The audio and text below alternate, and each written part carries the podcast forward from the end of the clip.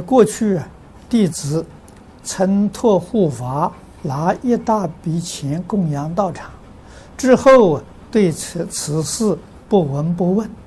但有同修提醒弟子，如果那位护法把钱用在其他方面，没有供养道场，我自己也负因果。请问真的是如此吗？真的如此。为什么说真的如此呢？你并没有放下，你现在心里还在牵挂着。如果真放下了，这就与你不不相干了。啊，真放下了，你就不提这个问题了。提这个问题啊，没放下了。啊，所以你还要负责任。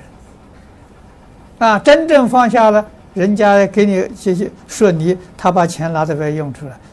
你点点头，笑笑就完了，啊，绝对不闻不问，那就与你不相干了，啊，那么这个事情，新加坡有个老法师，大概是前两个月才往生的，啊，叫谭禅法师，他在中国做了很多好事，啊，这个人一生自奉啊。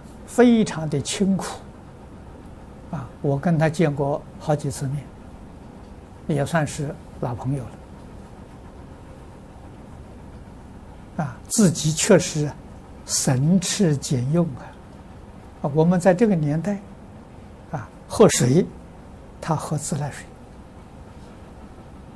啊，买一杯矿泉水都舍不得。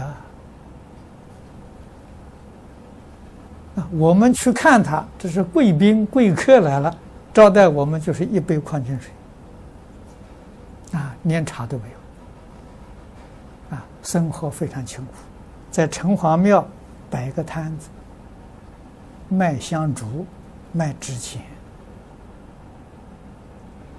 啊，这些钱呢，他累积起来，累积的是真不少。